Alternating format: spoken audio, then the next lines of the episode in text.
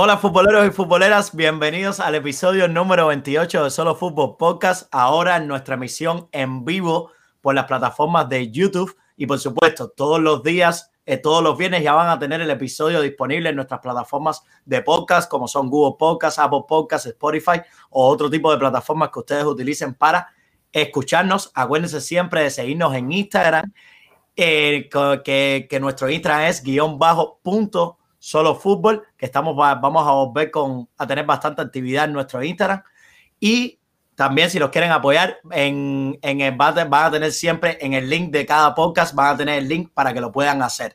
Hoy tenemos un episodio muy, muy, muy, muy interesante porque vamos a hablar, por supuesto, yo creo que el partido más importante que tiene este fin de semana, aunque hay otros partidos como, como lo son el Manchester United Liverpool también, pero creo que es el partido que cuando sucede, se roba todas las cámaras y toda la atención del mundo del fútbol. El Barcelona Real Madrid que se va a jugar este domingo 24. Hoy tengo como tenemos como invitado que bueno, ya no podemos decirle invitado, yo creo, tenemos que decirle uno más de la casa, Mauricio Fernández, ¿cómo estás? Habitual, exactamente. Todavía no. Eh, encantado de estar aquí, programa especial, sin duda, donde los, donde los haya. Y listo para el fin de semana que se viene, que va a estar bien intenso. Definitivamente. Por supuesto, por supuesto. Y eh, como te digo siempre, gracias Mauricio por estar aquí y le doy mi saludo a mi compañero Jesús Manuel Fernández. ¿Cómo estás Jesús? Hola futboleros y futboleras. Nada, súper contento de hablar de este tema y vamos a ver, intentamos buscar a un barcelonista que pudiera estar aquí con nosotros también para este podcast. Eh, no pudo ser, pero bueno, muchas muchas gracias Mauricio por estar aquí una vez más y dedicar su tiempo al podcast de nosotros. Ya están cogiendo miedo, ese es el problema. ya, están, pitando. Sí, porque teníamos la idea, futboleros y futboleras, de tener, eh, por supuesto, un debate, un debate. y un debate con un aficionado del Fútbol Club Barcelona y un aficionado del Real Madrid. Pero bueno, no pudimos, no pudimos concretarlo, pero prometemos que para episodios futuros sí lo vamos a tener. Queremos comenzar un poco, lo hablábamos antes del podcast, de la semana de Champions. Hacer un poco el resumen de lo que fue esta semana, que creo que fue una jornada bastante importante para esta edición de Champions League, porque sucedieron cosas bastante interesantes. Así que vamos a empezar con esto y después saltamos en el tema principal, que sería, como dijimos anteriormente, el clásico de este fin de semana. Mauricio, cuéntame así más o menos qué fue lo que, te, que más te gustó, lo que menos te gustó, lo que pudiste ver de esta jornada de Champions, de Champions League. Si empiezo hablando por otro, de otro equipo que no sea Madrid, estoy engañando aquí a la gente y no lo voy a hacer. Me gustó el Madrid, me gustó el segundo tiempo de Madrid sobre todo. El primer tiempo me pareció un poco aburrido, un poco expreso en, general el equipo. Pero bueno, el segundo tiempo eh, se, soltaron, se desataron. Eh, Vinicius mostró su mejor cara y la, la cara que esperemos prometa mostrar también el clásico. Y bueno, Benzema como siempre en su nivel. Y en Madrid sacó una buena victoria con portería cero, que era importante también, que no pasaba, bueno, no sé si ha pasado mucho esta temporada. Eh, entonces en Madrid me gustó, aparte de una victoria necesaria para, para ponerse arriba de nuevo en el, en el grupo de en la fase de grupo. Y pues una buena cara y un buen, como se dice, un buen punto de, de cambio, ¿no? Un buen punto de, de cambiar la dinámica del equipo de cara al clásico. De ahí en más, eh, sigo, bueno, el Barça me parece que también consiguió una buena victoria para, para, la causa que tiene el Barça, sobre todo desde hace una semana, dos semanas, encarando el clásico. Creo que encadena dos victorias siguiendo la victoria de Liga que le viene bien al equipo. Y por más que no ganaron muy holgadamente, sí creo que es una, es una buena victoria para el Barça cara al clásico la remontada del United me pareció espectacular. Eh, Cristiano una vez más mostrando lo, que es Cristiano y haciendo lo que hace Cristiano. Eh, más allá que el United, hablamos de eso en creo que el primer episodio que estuve yo presente. Tiene muy buen equipo, no acaba de mostrar su mejor cara. Si, si pudiéramos debatir más, habláramos un poco más del técnico, que para mí es el responsable, pero bueno. Eh, el PSG que se mantiene firme en su, en su carrera hacia el título, con Messi por fin robándose el show, ¿no? Y con un Mbappé que sigue enchufado y que esperemos que para el programa del año que viene, a esta misma fecha del clásico, estemos hablando de Mbappé. Eh, de ahí en más, perdón, creo que los equipos, los equipos grandes eh, hicieron su trabajo, el Inter también, el Grupo de Madrid, y fue una jornada de Champions bonita. Creo que fue una jornada de, no quiero decir un número por no equivocarme, pero fue una jornada de muchísimos goles. Muchos partidos con cinco o más goles y pues la Champions creo, en estado puro. Creo que el promedio, creo que el promedio por, de, por, de todos los partidos, no sé si de la jornada del martes, pero la del miércoles sí sé que fue de cuatro goles por partido. Fue, fue el promedio que se estaba manejando. Sí, fue una jornada de muchos, muchos goles. Espectacular. Eh, eh, exactamente. Jesús, ¿qué es lo que más te, te gustó de, de esta jornada Champions? Voy a dar eh, varios titulares. Eh, Cristiano salva una vez más a Ole eh, sobre el partido de Manchester. el partido de Madrid, un gran dupla de Vinicius Benzema una vez más esta temporada. Em, el PSG, un, un, un, Messi, te puedo decir que un Messi, el Messi de siempre, que por fin está dando la, eh, está jugando bien y, saliendo las cosas en el PSG. Em, sobre, quisiera, quisiera dar este titular súper importante, un gran Ajax que está jugando un fútbol espectacular, la academia holandesa, increíble lo de, lo de este equipo. Hace tres años pensábamos que era un equipo que, como le quitaron todos los jugadores, iba a seguir para abajo y miren el fútbol que está haciendo. Y eh, eh, un Atlético y un Liverpool polémico, muy polémico también. Creo que fue un partido muy importante. Y bueno, el Barça gana su primera victoria eh, esta temporada en Champions y creo que le va a dar ese... Creo que todavía tiene oportunidades de clasificarse en el grupo y le da un poquito de confianza para el clásico este fin de semana. Más o menos bueno, son mis titulares. Yo me quedo con, con jugadores, sobre todo. Yo creo que me quedo con la figura de Cristiano en el Manchester, no, no solamente por el gol. Creo que el que vio el partido vio a un Cristiano bastante enchufado desde el primer minuto. Se veía enfadado con los goles que tuvo, con los goles, con los dos primeros goles que recibió en Manchester United, empujando a sus compañeros y más cuando vio que se estaba cosiendo la remontada, estaba empujando al equipo y por supuesto ya explotó cuando cuando el gol, cuando su gol, cuando anotó el tercer gol para, para ya remontar y conseguir el resultado. Vimos a un Cristiano eufórico cuando acaba el partido, se tira de rodillas con puños y celebrando bastante eufórico. Yo creo que es lo que se está viviendo en la ciudad de Manchester en estos momentos. Bastante tensión, bastante incertidumbre, sobre todo porque eh, se cuestiona cada semana el futuro del entrenador, se cuestiona la manera que está jugando el equipo se cuestionan muchas cosas y yo creo que eso lo están viviendo los jugadores que le preguntaban a Ole de que si los jugadores ganaron por él y él dijo, yo creo que hay que mantener respeto, yo creo que los jugadores ganan por el escudo que, juegan, juegan por el escudo y que es lo más importante, no por él. No quiere, como el técnico también, saber que el Manchester venía de una derrota bastante dolorosa, si se puede decir, contra el Leicester de, de 4 por 2. Así que me quedo con la figura de Cristiano Rescato la figura de Mbappé, que para mí fue el mejor del PSG sin dudas. Gol, asistencia, eh, creó, creó el penalti, ocasionó el penalti. Aunque por supuesto Messi eh, creo que es una buena noticia para el PSG de que Messi sea decisivo. Eh, Mbappé, Mbappé yo creo que, está siendo hasta ahora el mejor de ese tridente que, que se está formando en París, sin duda, el que mejor. Dime, Mauricio, sí.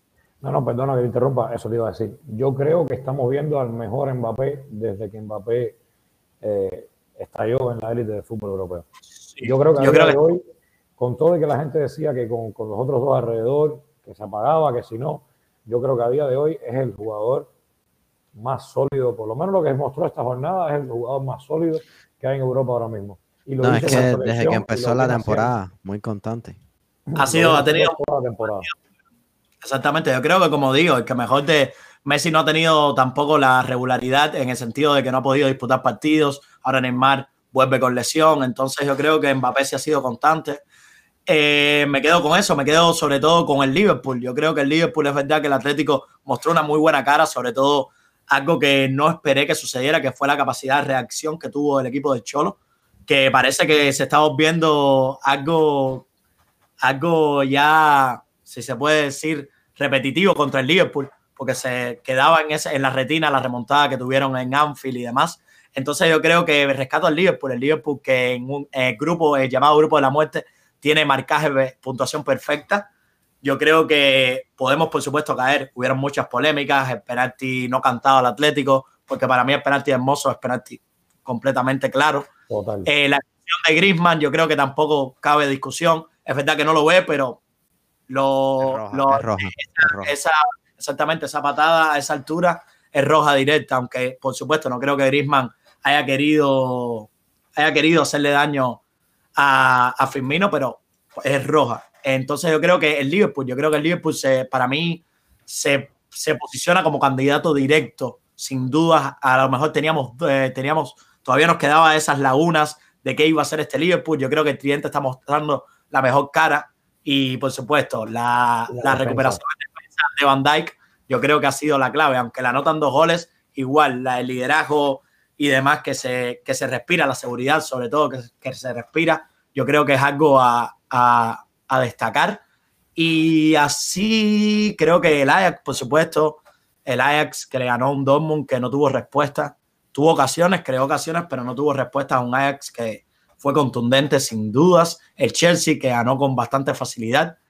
También volvió, yo creo, a mostrar esa cara de campeón de Europa que, que y habíamos otro equipo, otro equipo que tiene puntuación perfecta es la Juventus Alegri.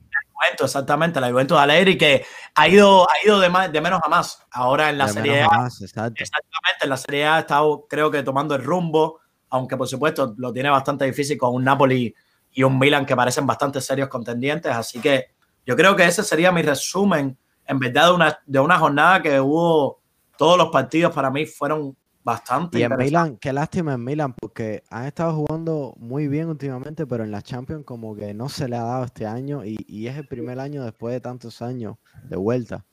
Exactamente, yo creo que... Han tenido, y, me sorprende porque han tenido partes, partidos y, ocasiones que han tenido el partido para ganarlo y se les ha ido de las manos completamente. Y es una lástima, la verdad. Me hubiera gustado ver. No, exactamente. Yo creo que añadiendo a lo que decía Jesús, eh, el Milan no tenía esa suerte y yo creo que ya se puede especular de que el Milan no tiene ya las oportunidades de clasificar porque, bueno, esta derrota contra el Porto con gol de Luis Díaz creo que de cierta manera lo, lo sepulta un poco, pero ha sido eso, yo creo que una jornada, como decía, bastante interesante y que va a dejar mucho de qué hablar, yo creo que fue, fue bastante importante de cara al futuro de, de la Champions League, como decían, para el Fútbol Club Barcelona sobre todo, y las, y las aspiraciones que tienen para llegar a octavos de final. Un Bayern que también creo que hay que destacar, que pasó por arriba del Benfica. Bueno, pero el Benfica jugó muy bien. El Benfica jugó muy bien hasta los minutos. O sea, el, que ve, el, que ve, el resultado, el que ve el resultado así como así queda engañado, porque el que vio el partido vio que después del gol se desmoronó todo, pero un Benfica muy, muy buen fútbol durante los primeros 60 minutos de fútbol. Ahí es que sabemos que la potencia que tiene y exacto, que es, exactamente. Por eso es que lo veo súper complicado con el Barcelona, porque ese partido de vuelta con contra el Benfica va a ser complicado porque estamos viendo un Benfica que juega bien, no y vemos un Barça que es muy intermitente. Lo mismo te hace un partido de 3 a 1 contra el Valencia, que después te gana 1 a 0 contra el Dinamo de Kiev, pero que después te pierde un partido. Exactamente. Ya aquí, ya aquí estoy entrando ya en modo clásico ya. Yo creo, que el Barça, yo creo que el Barça se ha metido en la Champions en un hueco importante. Eh, si no le ganaban al Dinamo de Kiev ya, imagínate. Eh, pero aún así creo que el, que el Barça tiene, por el resultado del Camp Nou, fue con el Benfica, no, fue, fue en Portugal. Con el resultado eh, contra el Benfica y con el resultado contra el Bayern, hasta en un caso de gol diferencia o de triple empate, siempre va a salir perdiendo el Barça por el gol averaje que tiene ahora mismo. Claro. Entonces, entonces yo creo que, que, lo tiene muy, muy, muy complicado y va a tener que hacer, no quiero decir milagro, ¿no? Porque falta una vuelta entera todavía, pero va a tener que, que sacarla Tiene que ganar la Benfica. Tiene que ganar yo creo que es clave, es clave no solamente ganar la Benfica, es clave ganar el Dinamo de Kiev de igual manera. Claro, claro. Y, al, para no llegar a esa última jornada dependiendo de, de lo que suceda de nadie, exactamente.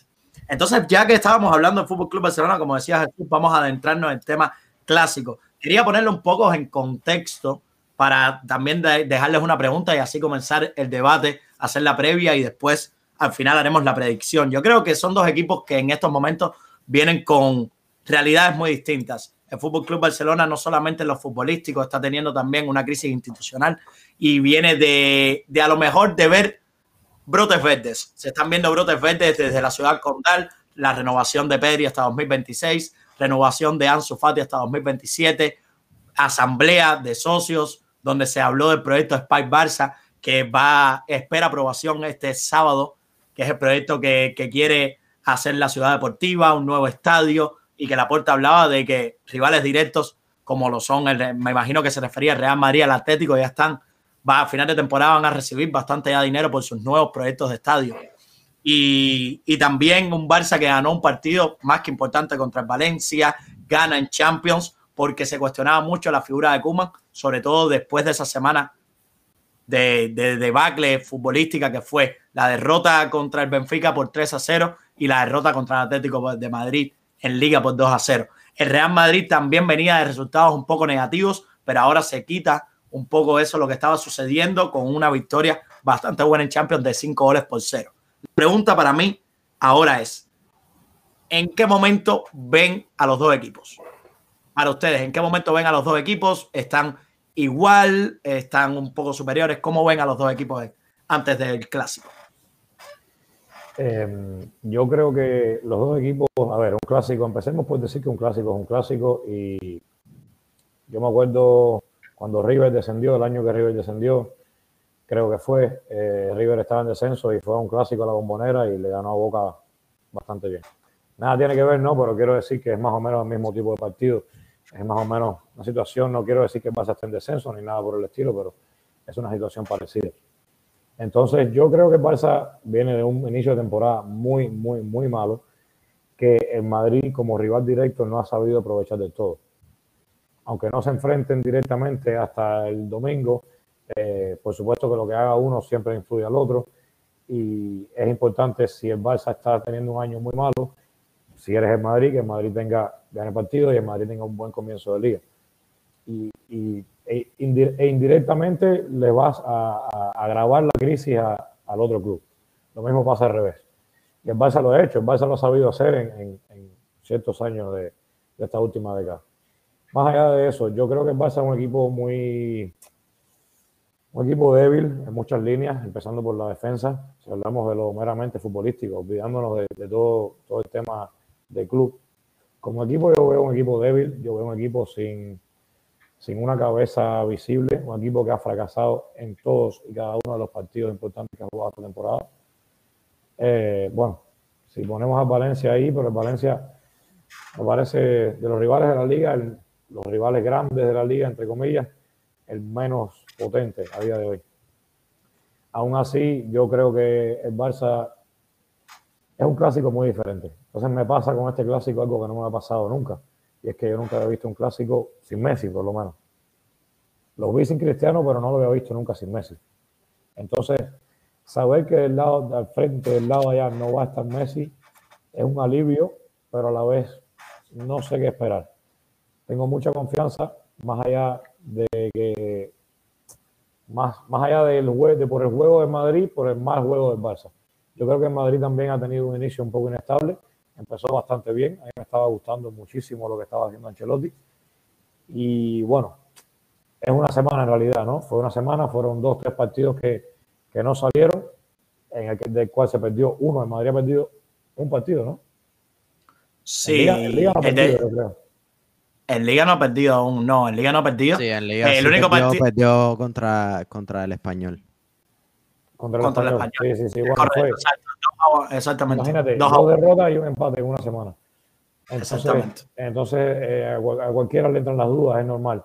Yo creo que la victoria de ayer es muy importante para sacar un poco la presión que tenía el equipo y, y, y volver a reencontrarse con las buenas sensaciones.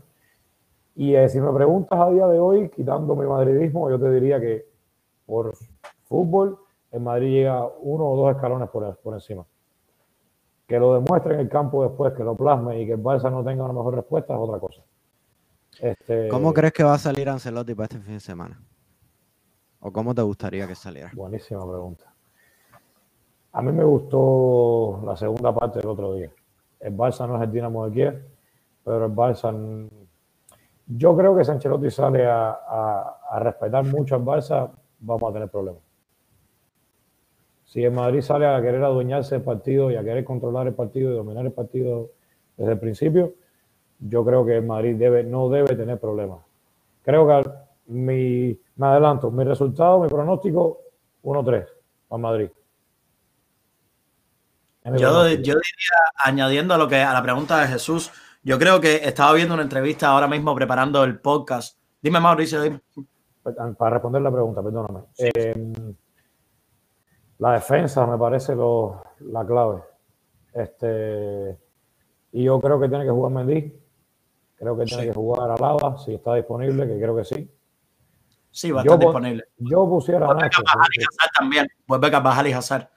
No sé si estén al 100%. No va, no va a jugar. No creo que Carvajal juegue, pero creo que va a ser Lucas Vázquez, por supuesto. Pero sí, Carvajal y Hazard vuelven. debería ser Lucas Vázquez.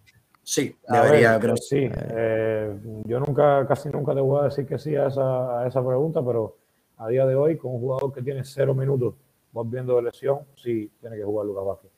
Eh, y bueno, yo pongo a Nacho por encima del militado siempre, pero no va a pasar. Entonces, supongo que va a jugar Mendy, Alaba, militado, Lucas Vázquez, Casemiro, Modric Cross, eh, Vinicius, Benzema, Rodrigo, porque no hay más nadie.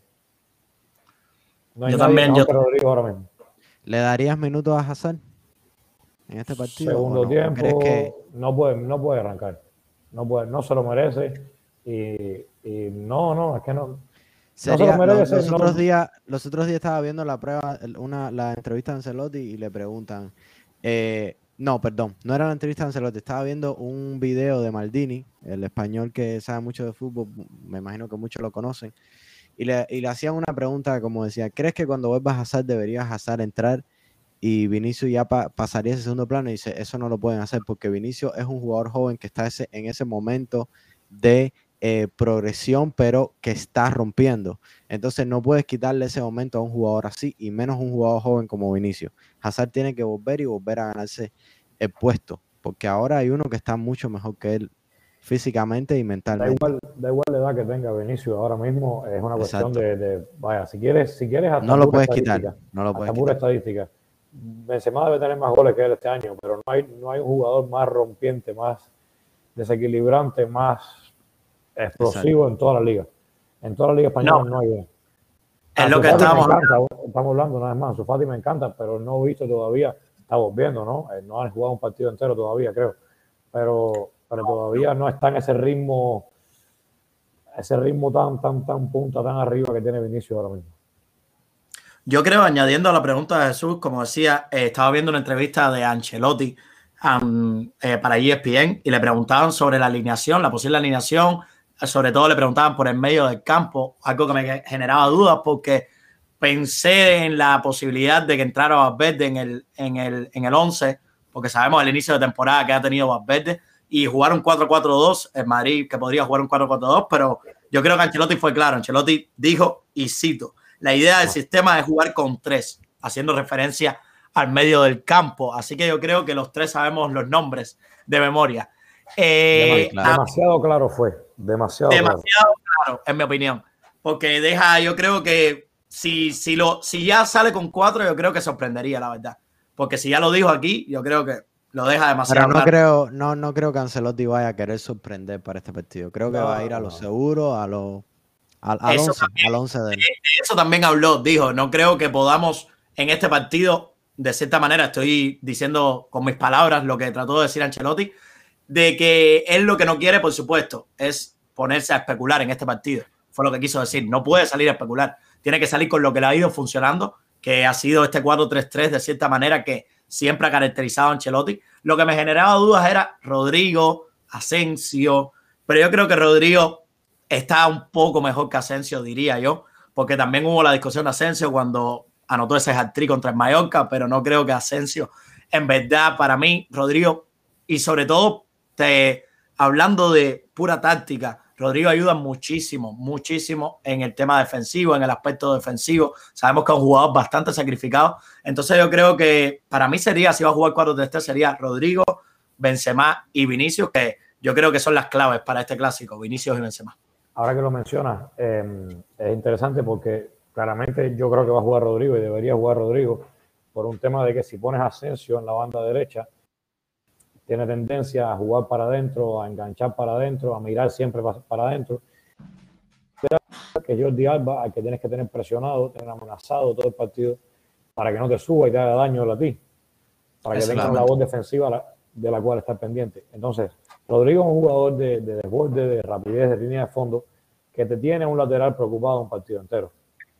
En cambio, si juega Asensio, pues sale Busquets, sale un central a, taparlo y ya tienes una banda medio descuidada. es, que... siento yo con Asensio. Que cuando juega por esa banda, hay una banda que no existe porque se carga entero el juego hacia la izquierda, porque Asensio la agarra, engancha para, para, para adentro y es centro, pase, disparo hacia la otra banda. Entonces, pues, pues yo creo que va a Rodrigo. Pero Mauricio, ¿no crees que si jugara Asensio, también Lucas Vázquez tuviera más profundidad, pudiera tener más profundidad por esa banda, que a lo mejor no la tiene cuando está con Rodrigo? Yo no sé hasta dónde le tienes mucha confianza a Lucas Vázquez, tú más que yo. Eh, Lucas Vázquez, si va a jugar en esa posición. Yo abriría, disculpa que te diga, yo abriría con Nacho. Yo en vez de abriría con Nacho en, el lateral derecho, sin dudas. Si ya, si ya no lo van a poner de central, que creo que va a jugar con Militado, eh, yo abriría con Nacho en el lateral derecho, pero digo por lo que hemos estado viendo últimamente de Ancelotti y lo que ha utilizado. Por lo que hemos visto, lo que yo he visto esta temporada con Ancelotti, por lo, por lo menos hasta ahora, es que siempre que ha puesto a Lucas, le ha puesto a Valverde, le ha puesto a Rodrigo, le ha puesto a cuatro delante para que lo cubran. Es lo que, y es lo que hacía Zidane también, porque claramente Lucas Vázquez es un jugador que no es lateral derecho, que bastante bien lo hace, pero que claramente te deja mucho, mucho hueco defensivo y que, y que te da, le da muchas opciones al rival y todos los rivales van y lo buscan. O sea, es, es automático. Juega Lucas Vázquez, hay que jugar por la banda de Lucas Vázquez. Eso es, todos los equipos que juegan con el Madrid hacen lo mismo. Entonces, yo creo que el Rodrigo, como tú decías, sí aporta eh, recuperación, eh, despliegue hacia atrás, ¿no? Y, y, yo creo que va Rodrigo. No, no, no va a inventar mucho Ancelotti porque tampoco tiene necesidad de inventar, ¿entiendes? No, es que no es un partido para estar inventando. Es un partido para asegurar los tres puntos. Sabe que va contra, se ha contra el máximo rival que está muy débil ahora en este momento y tiene que rematar. Exacto, tiene que buscar. Y hablando sobre, ya que estamos hablando de alineaciones, hablando de la posible alineación del Fútbol Club Barcelona, Jordi Alba es duda por un, por un E15 de en el tobillo derecho que sufrió frente al Dinamo de Kiev. Entonces, Jordi Alba es duda y ahí creo que se cambia un poco los esquemas, se puede cambiar la idea de Kuman porque al no tener a Jordi Alba, que Kuman estaba utilizando a Des de extremo por la derecha y estaba jugando con Mingueza, Piqué. Bueno, para mí, la alineación, si está Jordi Alba, voy a decirlo primero, sería Mingueza, Piqué, Eric, Jordi Alba, Eric García, Jordi Alba, Busquets, Gaby de Jong, Des, Depay, Ansu Fati. Digo, por, por, lo que ha ido, lo que nos ha ido demostrando Kuman durante estos últimos partidos y que de verdad ha funcionado.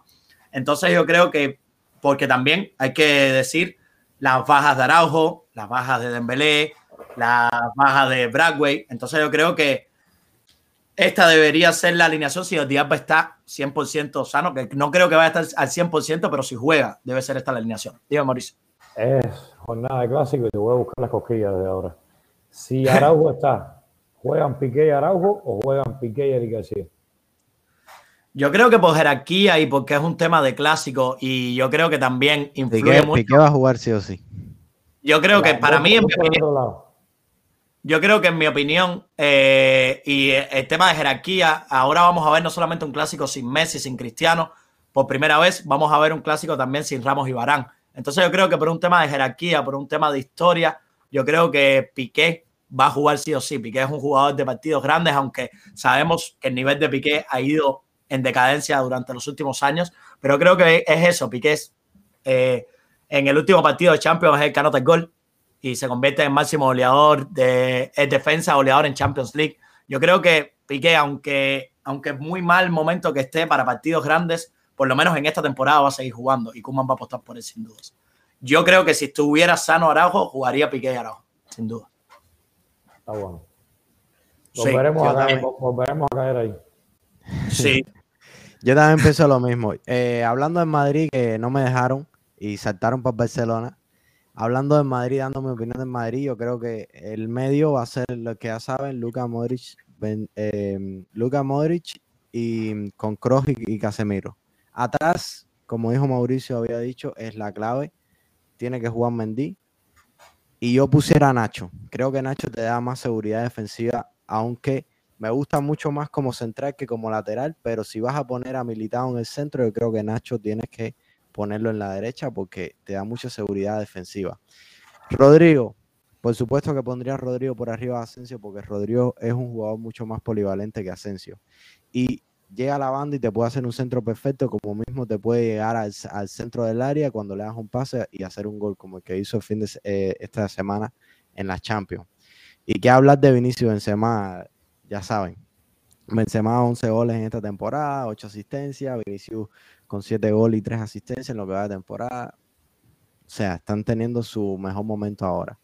Y por supuesto que Ancelotti va a, apostar por ello. También hablando, hablando, de Barcelona, yo creo que debería salir con... También quería decir de Madrid, que decías lo de los de Nacho, la seguridad defensiva.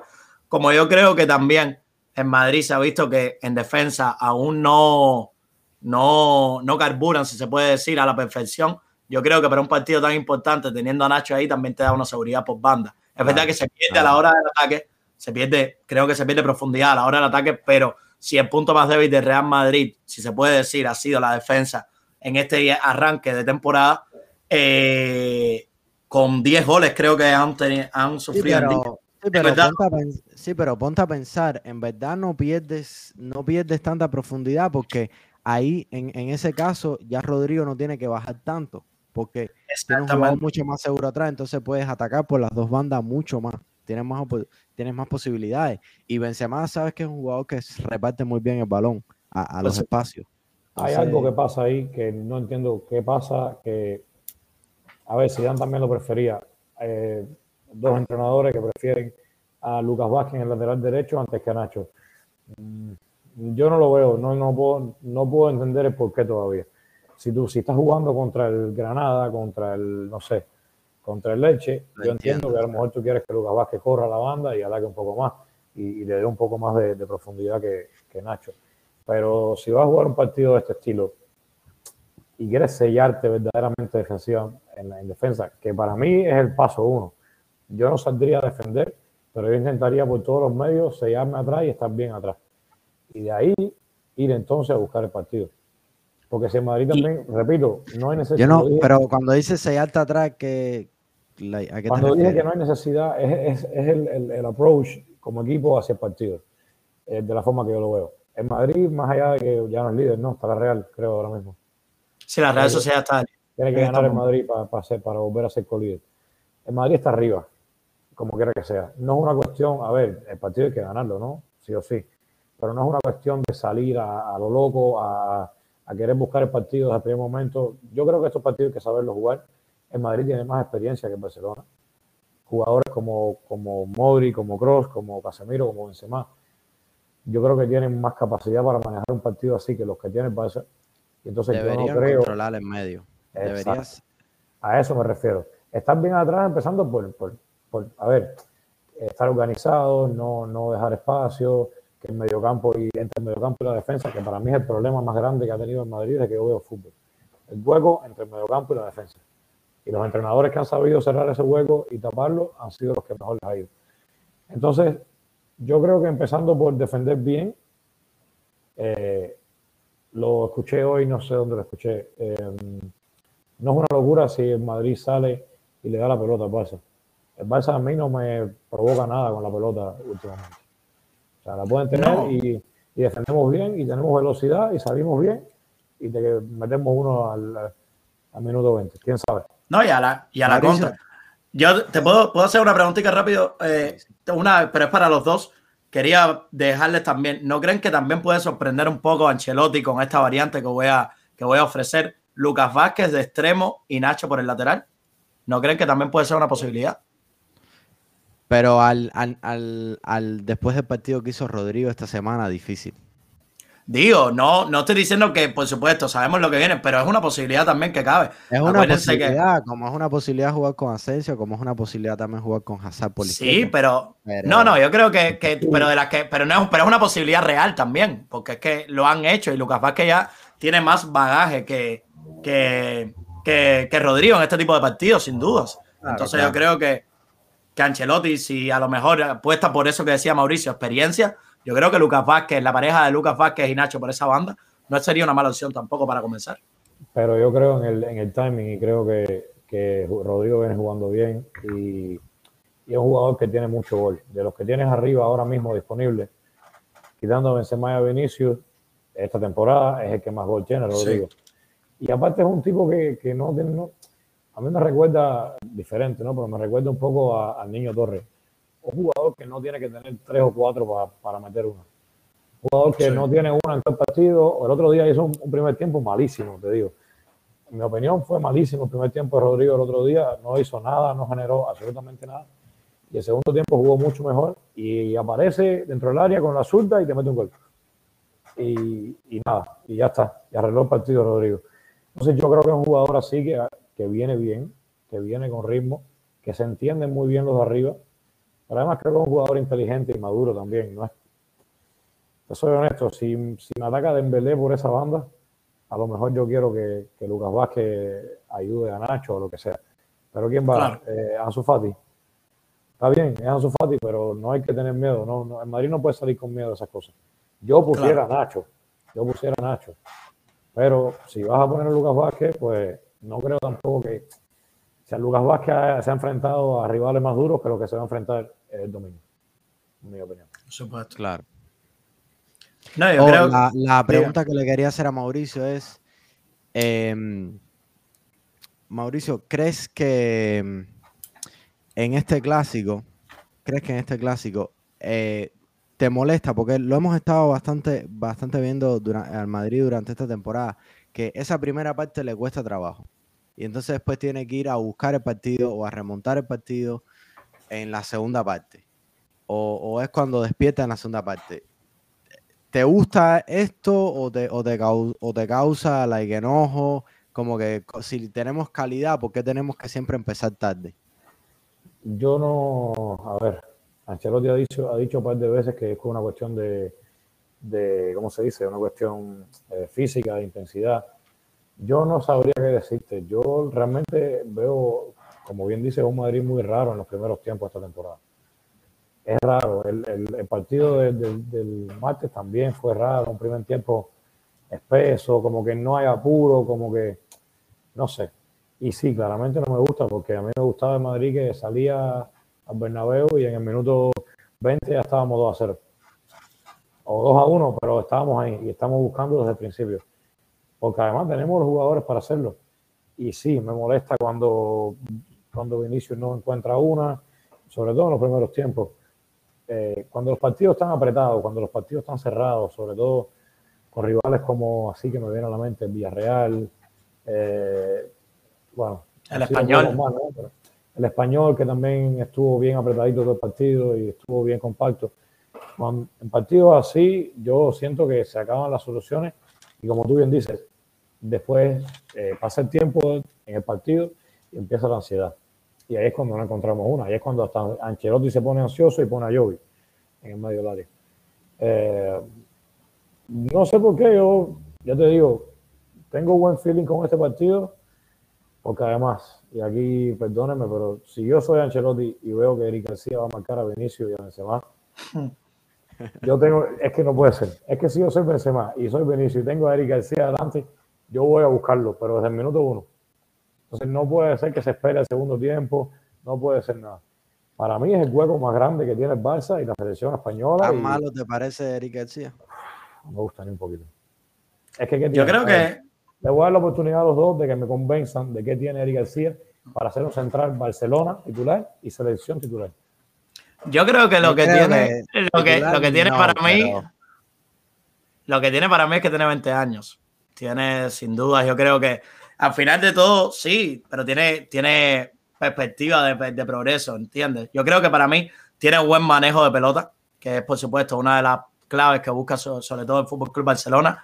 Eh, y rapidez es lo que le veo a Eric García, de, de, lo que se puede rescatar. Cosas que yo creo que no tiene, por lo menos que tiene que mejorar mucho, es el posicionamiento sobre todo. Veo a un Eric García que no solamente pasa, le pasa yo creo también porque por como está jugando el Fútbol Club Barcelona, que queda muy largo en muchas ocasiones y tiene que ir a cubrir espacios al vacío, si se puede decir, muchas ocasiones y queda muy, muy mal parado porque o tiene que llegar tarde o, o tiene que... o, porque no van uno contra uno.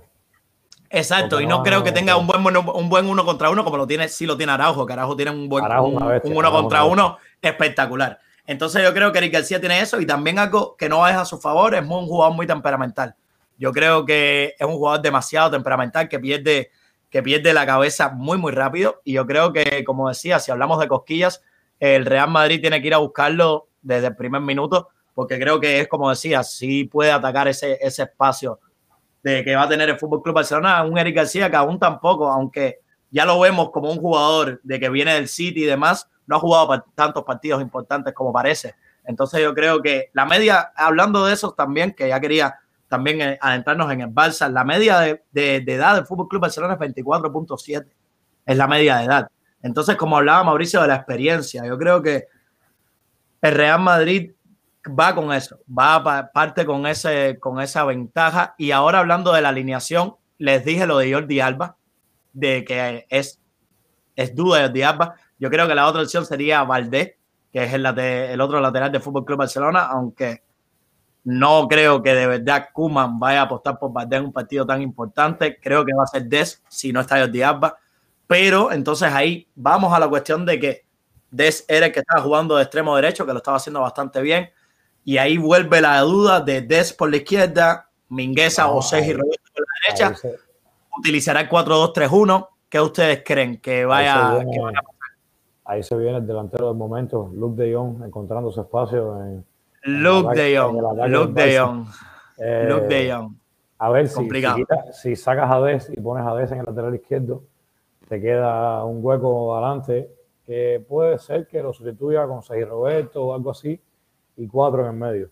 Y entonces a su Fati y Depay suelto adelante. Con ese medio campo que tiene el ahora mismo, y con Ansu Fati de país suelto por adelante, yo creo que es un riesgo grande que corre de no tocar la pelota. Pero hay un jugador que no hemos hablado todavía, que está en el Barcelona y que ya volvió, que es el Kun Agüero. ¿Está disponible ya 100%? Sí, sí. Bueno, no, no ese es el problema. Está disponible lo que yo veo que no está 100%, pero está no, disponible. Lo están llevando de muy a poco, de muy a poco. Ha jugado cuando más 20 minutos en estos dos partidos. Yo creo que para mí va a jugar eso, 10 minutos, 15 minutos 20, eh, poniéndolo de a mucho que el partido lo necesite, porque sabemos que el Kun sí es un jugador de experiencia y, es el Kun Agüero.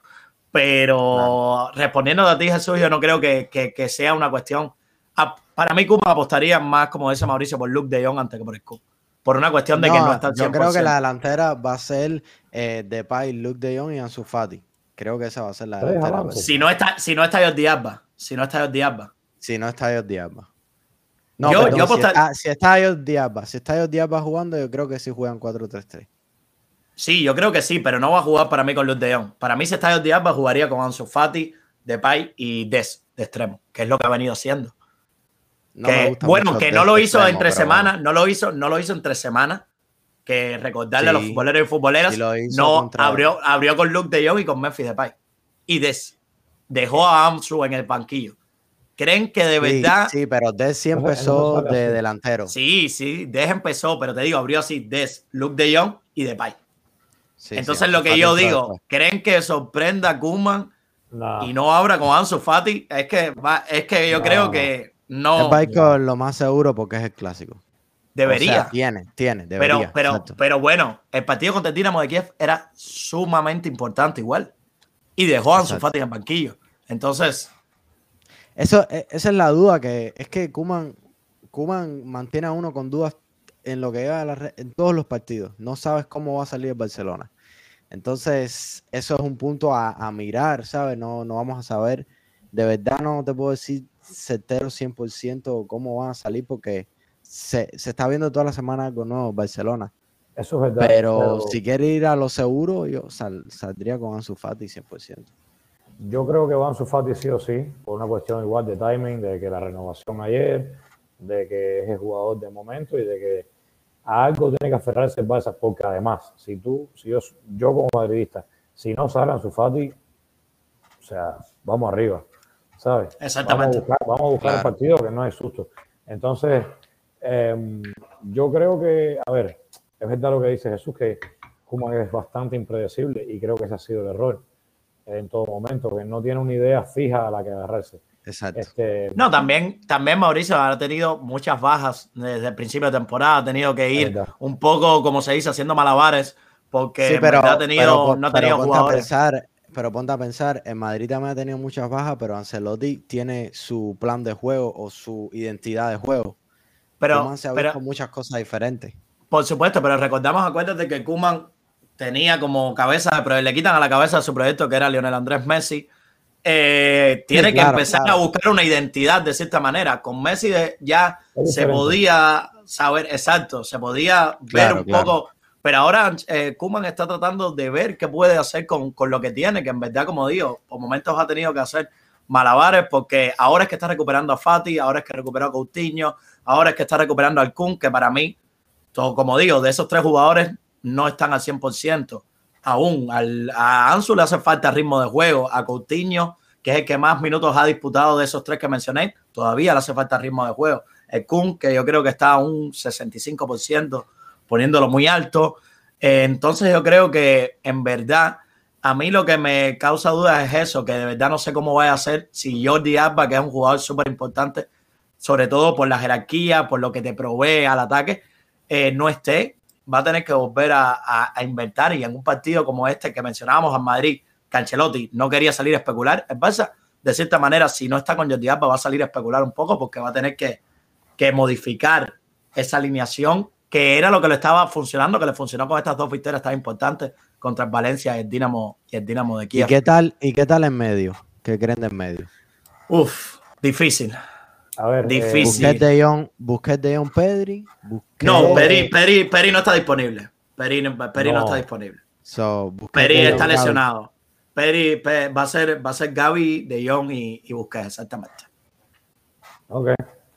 Este, Lo más probable. Yo o Coutinho también. creo yo que veo. Madrid sigue estando muy superior. Más allá de, alineaciones y de jugador por jugador, que también en Madrid también está superior en ese aspecto. Yo me voy más, una vez más al, no quiero decirle estrategia, sino el, approach, la idea del partido que tiene, que ha tenido Kuman esta temporada, que ha tenido muchas, ese es el problema, también provocado por la falta de jugadores. Pero mi punto era el siguiente, si Kuman sale, eh, visto lo visto hasta ahora, que el Barça encadena dos victorias prácticamente por primera vez en toda la temporada, eh, visto lo visto hasta ahora, y después los resultados de la última semana, Kuman solamente por la cuestión de que no esté Jordi modifica el sistema y sale con dos adelante y con cuatro en el medio, te estás cagando, ¿eh? básicamente.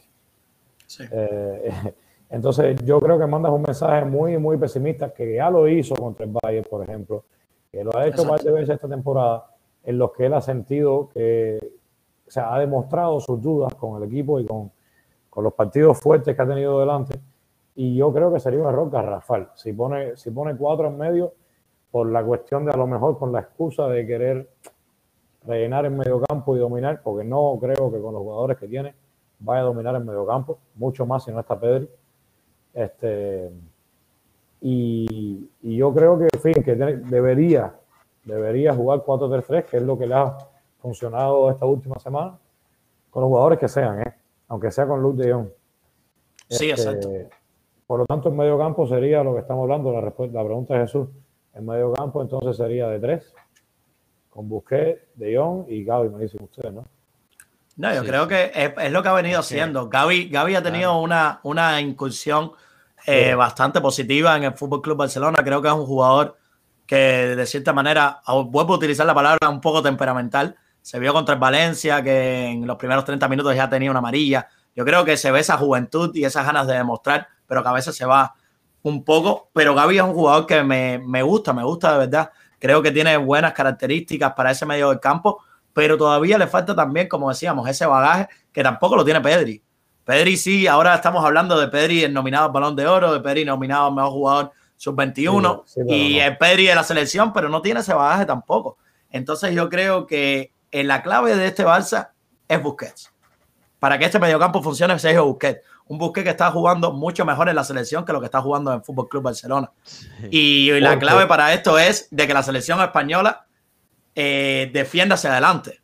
Y el Fútbol Club Barcelona no hace esto. Entonces Busquets se siente mucho más cómodo jugando en, España que jugando en el Barça. Pero sin dudas, si Busquets, que para mí ha, levantado el nivel, puede dar un buen partido como lo dio contra Italia, como lo dio contra Francia, yo creo que sí le puede poner las cosas un poco complicadas al mediocampo de Madrid, que sabemos que es una barbaridad, por supuesto. Es importante, es importante que eso, que cuando pensamos en partidos buenos de Busquets últimamente, y no solo esta temporada, sino eh, temporada pasada y tal, eh, solamente encontramos partidos buenos con la selección. Yo recuerdo ver hasta el partido con Francia, que cuando España tenía la pelota, eh, la sacan, y no me gusta tampoco, la sacan la pelota hasta el medio campo y la mueven en el medio campo Eric García y la puerta. Y, y Busquets juega prácticamente a tres cuartos de cancha, de tres cuartos de cancha para adelante y solamente para adelante. Corre para atrás cuando hay contraataque, con Italia y con Francia yo no creo que Barça tenga como para ponerse a jugar Busquets en tres cuartos de cancha contra el Madrid. No creo que el Madrid lo vaya a eh. permitir y no creo que el Barça tenga como meter esa presión arriba con el balón. No, no, no tiene físico, no tiene físico para hacerlo. Exacto. Entonces, yo creo que si el Madrid sale a buscar el partido y le sale bien, tiene que salirte bien. Si no, si no pues no, da igual lo que hayas planificado. Si el Madrid sale con la intención de buscar el partido y le sale bien y tiene la pelota, yo creo que el Barça la va a pasar muy mal. ahora, ahora hablando de eso, ahora quería hacerle las preguntas, que ya caímos, salimos un poco del tema alineación, ya hablamos un poco más de detalles del partido. ¿Cuáles creen que sean las claves para ambos equipos, desde lo positivo? ¿Cuáles son las claves que tiene la, para ustedes, las directrices que tiene que seguir el Real Madrid y el Fútbol Club Barcelona para sacar un resultado positivo en el clásico? Bueno, yo, yo creo que tienen que aprovechar la profundidad de Vinicio, hablando de Real Madrid, yo creo que tienen que aprovechar la profundidad de Vinicio. Eh, si juegan con Rodrigo, lo mismo. Y em, controlar el medio del campo y la defensa sólida. Eso serían profundidad, control y defensa. Y una defensa sólida. Lo que necesitaría en Madrid. En Barcelona em, necesitaría, eh, se me hace un poquito más difícil, pero pondría lo mismo, tratar de controlar en medio del campo con un busque que, sea el líder de ese manejo de balón. Una defensa que si está Araujo, juegue con Araujo y que sea más...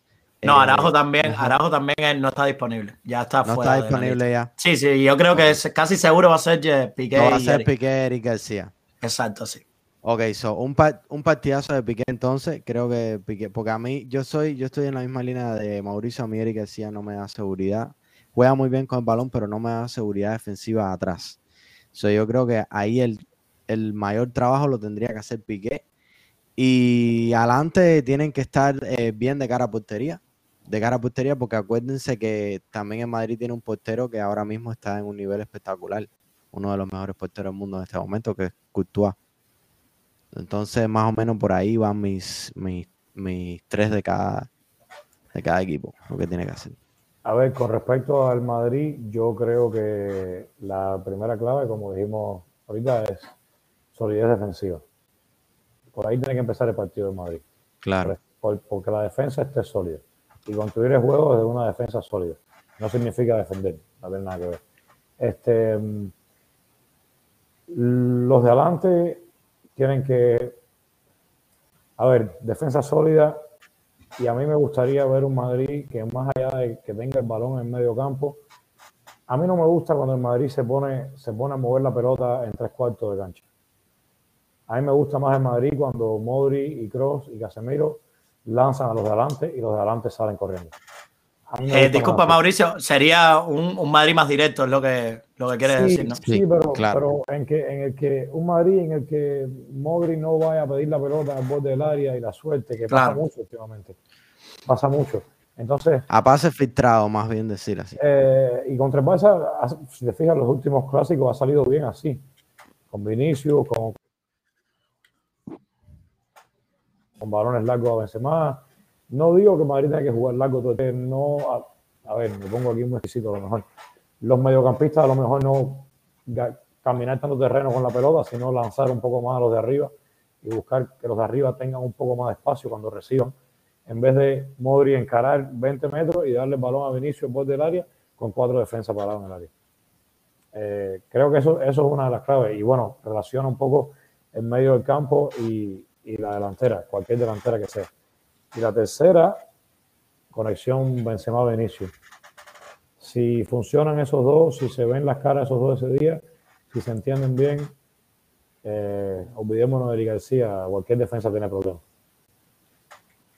Barcelona, y volviendo a Eric García, díganme hater y a lo mejor me, me cae la boca aquí a un año, aquí a dos.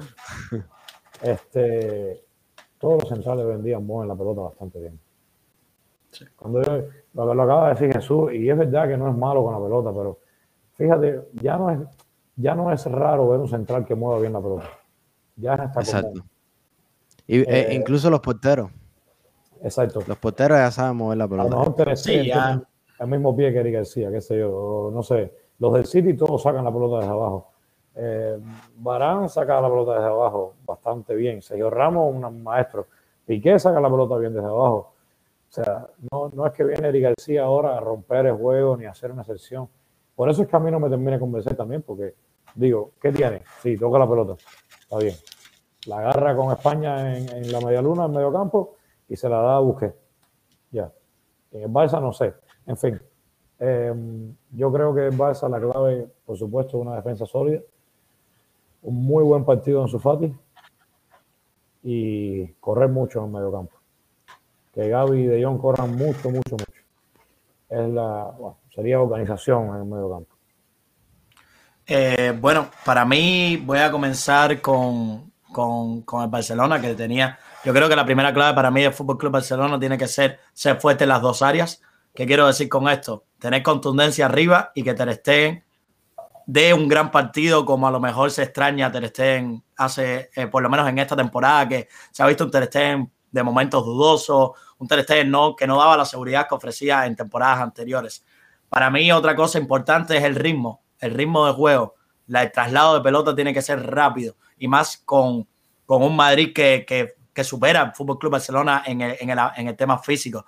Yo creo que el traslado de pelota, el ritmo de juego eh, tiene que ser clave, clave, clave. Yo creo que para esto es muy importante el trabajo de Sergio Busquets, como mencionaba, para que Busquets no demore en el juego, para que Busquets juegue a uno o dos toques, no demore más, uno o dos toques, abra banda, uno o dos toques, abra banda, y yo creo que eso es fundamental. Y otra cosa para mí es el trabajo de De Jong y Gaby rompiendo líneas con conducción.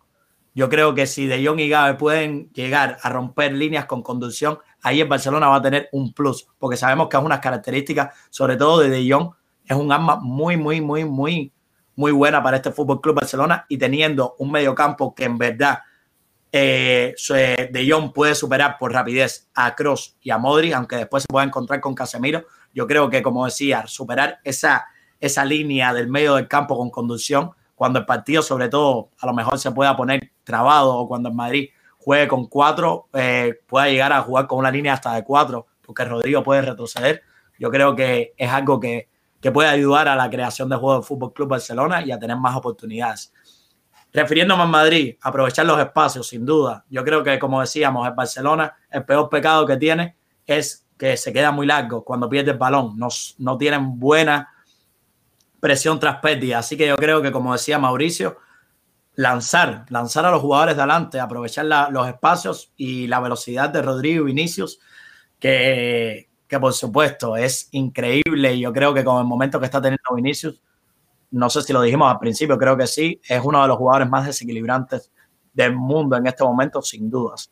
Eh, para mí, otra clave yo creo que es, vuelvo a decir, el ritmo en medio del campo. En el primer tiempo yo creo que lo que faltó fue esto, fue, fue eso, fue un Madrid que a lo mejor no metía esa segunda, fue un Madrid que se veía por momentos moviendo el balón, pero no atacaba con una claridad, era moviéndolo de un lado, perdía por momentos el balón, lo regalaba. Entonces yo creo que ese Madrid sí que lo puede hacer, aunque sabemos que es un, un mediocampo que ya tiene una edad ciertamente avanzada. Creo que todavía les queda para meter esa, esa segunda. Y para mí, sin duda, también la figura de Courtois. Yo creo que la figura de Courtois ha sido el salvador de este Real Madrid. No se habla tanto de Courtois, porque creo que en la liga se habla también de Oblak y Ter Stegen mucho, pero Courtois para mí, lo mencioné creo en pocas anteriores, es el mejor, uno de los mejores porteros del mundo, si no el mejor en estos momentos por momentos de forma. Así que Ahora, la figura... Escuchándote hablar de, de mediocampo de Madrid y que han escuchado mucho la, la profundidad de Vinicius y, lo, y que el mediocampo tiene que encontrar los espacios, me recuerda a una jugada hace unos clásicos atrás, creo que fue el año pasado, que Vinicius hace un gol, que hay, están tres jugadores en Barcelona en modo triángulo, Vinicius está aquí y, y Cross está aquí, y Cross le hace hacia Vinicius y le da el pase perfecto. Y Vinicius desborda por la banda, ya estaban vencidos los tres jugadores porque se quedan atrás y porque le coge el espacio y, y hace gol por la escuadra. Sí, que fue el que le da el rebote, le da Piqué, ¿no? Si mal no, recuerdo. Yo creo que no, sí, le da Piqué y entra por el primer palo, ¿no? No, no, eh, eh, eh, le da en el muslo a Testegen y entra el balón. Ok, creo que hubo un rebote, no recuerdo. es una jugada que están tres, los tres de medio está yo, yo, me acuerdo de este gesto, pero no me acuerdo de la definición. Y Cross le dice, y Cross le dice. No, y creo, y creo que no estaba, no, creo que no era Des, era Semedo, porque fue el clásico de hace dos temporadas. Recuerdo porque ahora me recuerdo la jugada, pues estaba jugando con el, con el pullover de, con la, con la equipación de cuadros. Creo que fue con el clásico, fue el clásico 2 a 0. Que los futboleros y futboleras no lo den en los comentarios, pero creo que fue el 2 a 0 que después mete Mariano, creo, en los últimos minutos si no, si no mal recuerdo. Yo después voy a mm. volverlo a chequear porque yo lo sabé. Y, y, pero lo que se me quedó en la cabeza fue la posición de los jugadores de Barcelona y Cross diciéndole, vete que ahí está el espacio.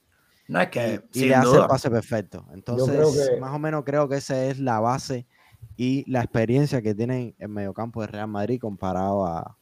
Una, cuarta, clave, una cuarta clave que se me ocurrió escuchándolos hablar también y que creo que es muy, muy, muy importante y no lo hemos valorado. Los clásicos son partidos muy, muy largos y de muchas etapas durante el mismo partido. El último clásico, el de, fue en marzo, creo que fue, fue una total locura en el que Madrid pudo meter tres en medio tiempo, pero después el Barça pudo irse por encima del segundo tiempo. El Madrid lo terminó ganando, pero el Barça terminó con un, disparo al poste de, de, de, likes. De likes, exacto. En, en el último segundo partido. Entonces, son partidos muy largos. Yo creo que el primer tiempo para el Barça es clave. Y es la cuarta clave, o la metería ahí top 3. ¿Por qué? Porque como hemos dicho, el Madrid no sale muy fuerte, hasta ahora no ha salido muy fuerte en los partidos, los primeros tiempos de esta temporada, y los segundos tiempos sí se ha soltado mucho y ha terminado los partidos casi siempre muy bien. Incluso los partidos que ha perdido, excepto el del Villarreal, que fue el partido que el Madrid probablemente menos me gustó, hasta el partido del español, también terminó el Madrid encima del español buscando empatar y, hmm. metiendo presión. Entonces yo creo que si el Barça llega al minuto 60 y empiezan los cambios y el Madrid empieza a meter jugadores frescos, ahí el Barça se le va a hacer muy largo el, el, final del partido. Porque no creo que el Barça tenga recambios de calidad, ni de jerarquía, ni, ni de físico, ni siquiera, para hacerle mucho daño a Madrid o para Exacto, para dañar a Madrid físicamente, para que Madrid sienta en el minuto 60, 70, que tiene dos, tres jugadores frescos que lo están corriendo por toda la cancha. No, corríjanme si estoy equivocado. No creo que No, no, no. Un punto, un punto, un punto muy válido que, dijiste, Mauricio. Yo creo que la profundidad de, banquillo va a jugar un papel muy importante. En Barcelona, ¿quién tiene a lo mejor de, recambio ahora mismo? Nico, el Kun, eh, no sé si Luke de Jong ahora de titular, Luke de Jong. Coutinho, bueno, eh, yo creo que uno de los cambios que a lo mejor el mejor cambio que pueda tener Barça es Coutinho, si a lo mejor Kuman no lo incluye, porque hablamos de partido de experiencia. Puede ser que, que Kuman no apueste por Gaby y apueste con, con Coutinho de interior. No creo que suceda, pero bueno. Yo quería hacerle una pregunta a los dos, porque esta semana, como que después del partido de Champions, como que eh, escuché a varias gente hablar y yo quería hablar de este tema desde el principio, pero no, no se nos había dado la oportunidad, pero creo que ahora es un buen momento. Y voy a volver a traer el tema Vinicio, porque a pesar de que Vinicio está en el mejor momento, creo que todavía es un jugador que genera mucha duda, muchas dudas a mucha masa de gente. Y a lo que me refiero es que estaba viendo un programa después del partido de Champions de Madrid y dice, dice uno de los comentaristas, dice, un inicio muy bueno, pero una, una primera parte muy mala. Entonces yo me pongo a pensar y yo digo, sí, eh, una buena parte, una parte muy, una primera parte que no deslució, pero siento que los jugadores top o los, o los jugadores estrella generan cuando, cuando, en el momento que tiene que ser. Modric le dio el pase y él ejecutó. Eh, y después, bueno, la otra jugada se la sacó de la manga. Pero tiene que el jugador demostrar durante todo el partido la calidad que tiene o en, solamente en los momentos importantes que tiene que ejecutar.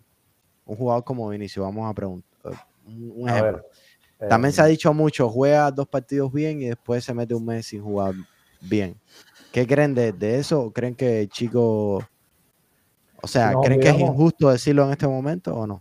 Si nos olvidamos del pasado, de la temporada pasada y las anteriores, y nos centramos solamente en esta temporada, los partidos que Vinicius ha jugado mal y en los que no ha marcado, no ha aparecido, a ver, puede ser de un lado para el otro o del otro para el otro, pero los que no ha aparecido son los que en Madrid en general no ha estado bien.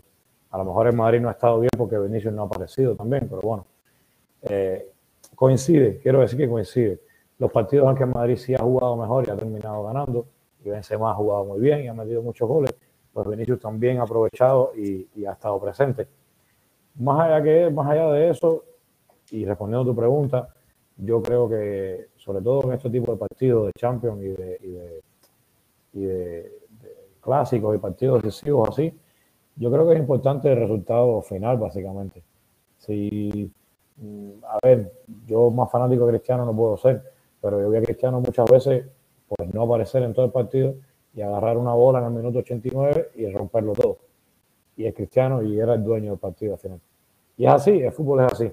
Entonces yo creo que puede pasar. Y más allá de eso, aún todavía, yo a Vinicio a día de hoy lo quiero siempre en mi equipo porque no tiene miedo, porque es un go-to player al tirarle la pelota cuando las cosas aprietan y cuando el balón se mueve rápido y la agarra cross, se vira para la banda y se la suelta y a Vinicio a correr y el equipo siguiendo a Vinicius. Y más allá de eso, yo creo que es un tipo que, no voy a comparar, pero un poco como Cristiano, te genera mucho partido tras partido. Siempre te genera una o dos. Las puede meter no, o no, esa es la incertidumbre que genera todavía desde mi punto de vista de cara a gol. Que la genera y tú te quedas así hasta que la bola no entra y toca la red, tú pues no, no quieres cantar victoria porque con Vinicius nunca se sabe. No sabes, porque no sabes pero yo creo que es un tipo que genera mucho. Y más a día de hoy en Madrid, ¿quién más va a jugar si no es Vinicius? No, yo creo, eh, diciendo, dando mi opinión al respecto de ese tema, de, la pregunta que nos hizo Jesús, con Vinicius a mí me sucede algo muy particular. Creo que no hay muchos jugadores por el, por el, por el, la manera que se está jugando el fútbol moderno desequilibrantes. Ya no, ya se pierde eso se le sigue tanto a jugador que sea tan táctico, de que juegue en una parte del campo, de que no se mueva a lo mejor de la línea, de que cuando la toque eh, pasa al medio y demás. No me quiero, no me quiero extender. Que para mí, Vinicius, yo lo definiría en un jugador que tú pagas la entrada para ver, sin dudas. Vinicius es un jugador que tú pagas la entrada para ver por una bicicleta, por un, por, no sé, un regate. Es algo que, que, que no sucede en muchos jugadores del mundo. Lo hablaba, no me acuerdo, con, con, lo hablaba con un compañero, sí, ahora recuerdo, y le decía, ¿quién en el mundo ahora mismo hay así? Neymar, tal vez, Mbappé, puede ser. Ansu creo que a lo mejor tiene regate, pero no todavía nos ha mostrado esa, esa cara. Pero no hay muchos jugadores en verdad así. Eh, Anthony, creo, del Ajax, vi un poco de él, tiene bastante regate también, pero Vinicius es eso. Vinicius, yo creo que los partidos que como decía Mauricio, ha coincidido de que el Marino ha jugado bien, aunque Vinicio no ha tenido ese partido espectacular, siempre genera algo, es lo que dice Mauricio. Siempre hace algo y encara. Para mí, eh, a mí me encanta que el delantero encare. A mí no me gusta un delantero que coge el balón y que la pase y haga la vertical. No, yo quiero que encare. Yo quiero que encara su defensa y sobre todo hablando de este partido, tiene que encarar. Vinicio lo, hace todo, todos los, partidos. Vinicio es un jugador que encara y ahora, si tú le añades, como decía Ancelotti, que, que lo vi en la entrevista, también le preguntaron por el tema Vinicius, casualmente, y dice, ahora parece que está teniendo la confianza en el tema mental y las está anotando, hay que celebrárselo. Sin dudas hay que celebrárselo. ¿Por qué queremos atacarlo? ¿Por qué queremos destruirlo de cierta manera? Si lo está haciendo bien, para mí, si se criticó tanto cuando lo estaba haciendo, cuando se decía que no anotaba goles, cuando se decía de que no era influyente como debía serlo, ¿por qué ahora hay que atacarlo y decir que no, está siendo, está siendo bueno por esto? Está siendo bueno porque está teniendo, está haciendo las cosas bien, en mi opinión, y está teniendo un buen momento. Es así. Hay que, hay que, hay que de cierta manera ser justo. Si se critica, por supuesto, en bueno, yo y Mauricio estamos, yo estoy estudiando y Mauricio ya se graduó, sabemos cómo es el periodismo, que, que ataca y desataca, pero para mí, si hay que ser justo, es cuando las cosas están yendo bien, hay que decir que están yendo bien, y cuando las cosas están mal, bueno, están mal. Así que Vinicius para mí es, y, es un jugador que lo, que lo intenta una, una y otra vez, no le sale la primera y lo vuelve a intentar. Puede tener un partido malo como los tienen todos los jugadores. Todos los jugadores tienen partidos malos y buenos. Pero yo lo que veo con Vinicius también, para que me fui un no fue, creo que me fui un poco de tu pregunta y no te la, y no te la respondí, de que no es un jugador, se está diciendo que no es constante.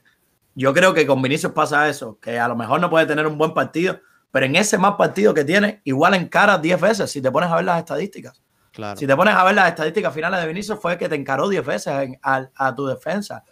Y aunque no eh, tuvo un gran partido, entonces te genera, genera juego es un jugador, eh, a ver, eh, no extendernos mucho en el tema de Vinicius, todo el mundo conoce a Vinicius ya prácticamente. Aparte de la explosividad y todo esto que tiene, que es espectacular, yo creo que es un regateador único. No es un regateador que intenta imitar a ningún otro regateador. Es un regateador que, como vimos el, el, martes en la Champions, te hace tres bicicletas, lo mismo te sale por un lado que para el otro, se va hacia la derecha, se va hacia la izquierda, busca centro, busca pase al medio o sea, creo que tiene muchos registros, lo que hace un regateador impredecible. Y, y, a mí me gusta mucho eso porque me pasó, no sé si fue los, los entrenadores, los, los, entrenadores de fútbol base o qué pasó. Desde que salieron los Robben, los Gareth Bale, sobre todo los zurdos, enganchadores y regateadores hacia el medio. Los Messi. Eh. los Messi. Sí, Messi. Salió una tubería de jugadores regateadores así mayormente zurdo. Los Hazard también, que hay un video de Hazard que lo dice como estaba en Chelsea. No, no, mi jugada es control, eh, engancha al medio y, la vertical hacia el centro. Exactamente. juego. Eso es Hazard y es muy buen regateador. Pero mi punto es el siguiente: Vinicius tiene eso, que rompe todos esos esquemas y se vuelve un jugador muy impredecible y se separa de estos regateadores, entre comillas, como los Asensio, los Bernardo Silva, los tal, los tal, los tal, que para mí son todos lo mismo. Que sí, son regateadores, y a lo mejor es lo que, lo que Cristian decía, de fútbol, de fútbol, moderno, pero son regateadores diseñados prácticamente para un trabajo, para un propósito. Mm. Tenemos un jugador diferente, incluso el mismo Rodrigo. Rodrigo es un jugador también muy talentoso, pero más atado, menos libre, menos, menos versátil, no en posición, sino en juego. Es un jugador que te va a buscar la línea de fondo 8 de 10 veces. Es un jugador que te va a buscar el centro 6, 7 de 10 veces. Eh, es un jugador que más o menos uno sabe lo que esperar. Con Vinicius pasa que lo que Cristian decía, agarra la pelota y a ver qué inventa Vinicius. Entonces, yo creo que tiene un momento espectacular y, y veremos, veremos el domingo.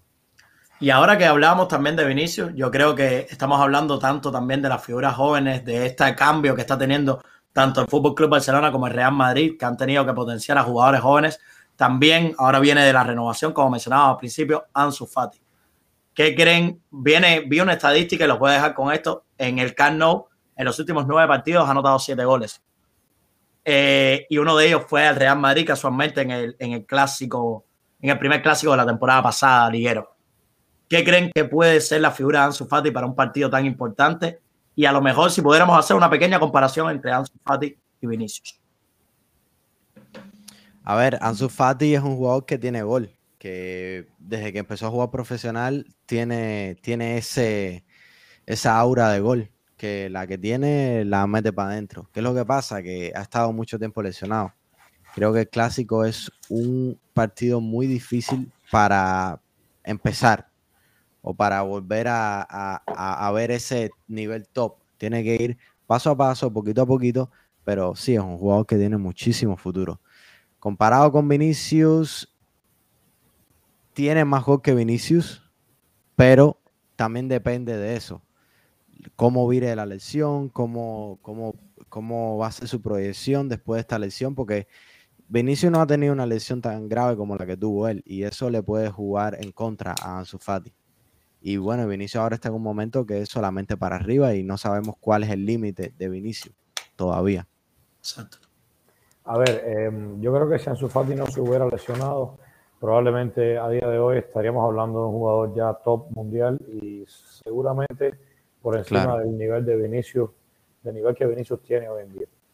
Esto no quiere decir que, a ver, la lesión la tuvo y desgraciadamente es la realidad, pero es un jugador, es un jugador con estrella y ahora que lo decía Jesús, yo creo que es de las pocas cosas a las que puede aferrarse el Barça y es a que si Ansu Fati, por la razón que sea, aparece el domingo y hace un partido espectacular y decide un clásico, pues empieza a crecer aún más la leyenda de Ansu Fati y entonces podemos empezar, seguramente hablaremos de un Ansu Fati diferente para el red, de cara al resto de la temporada.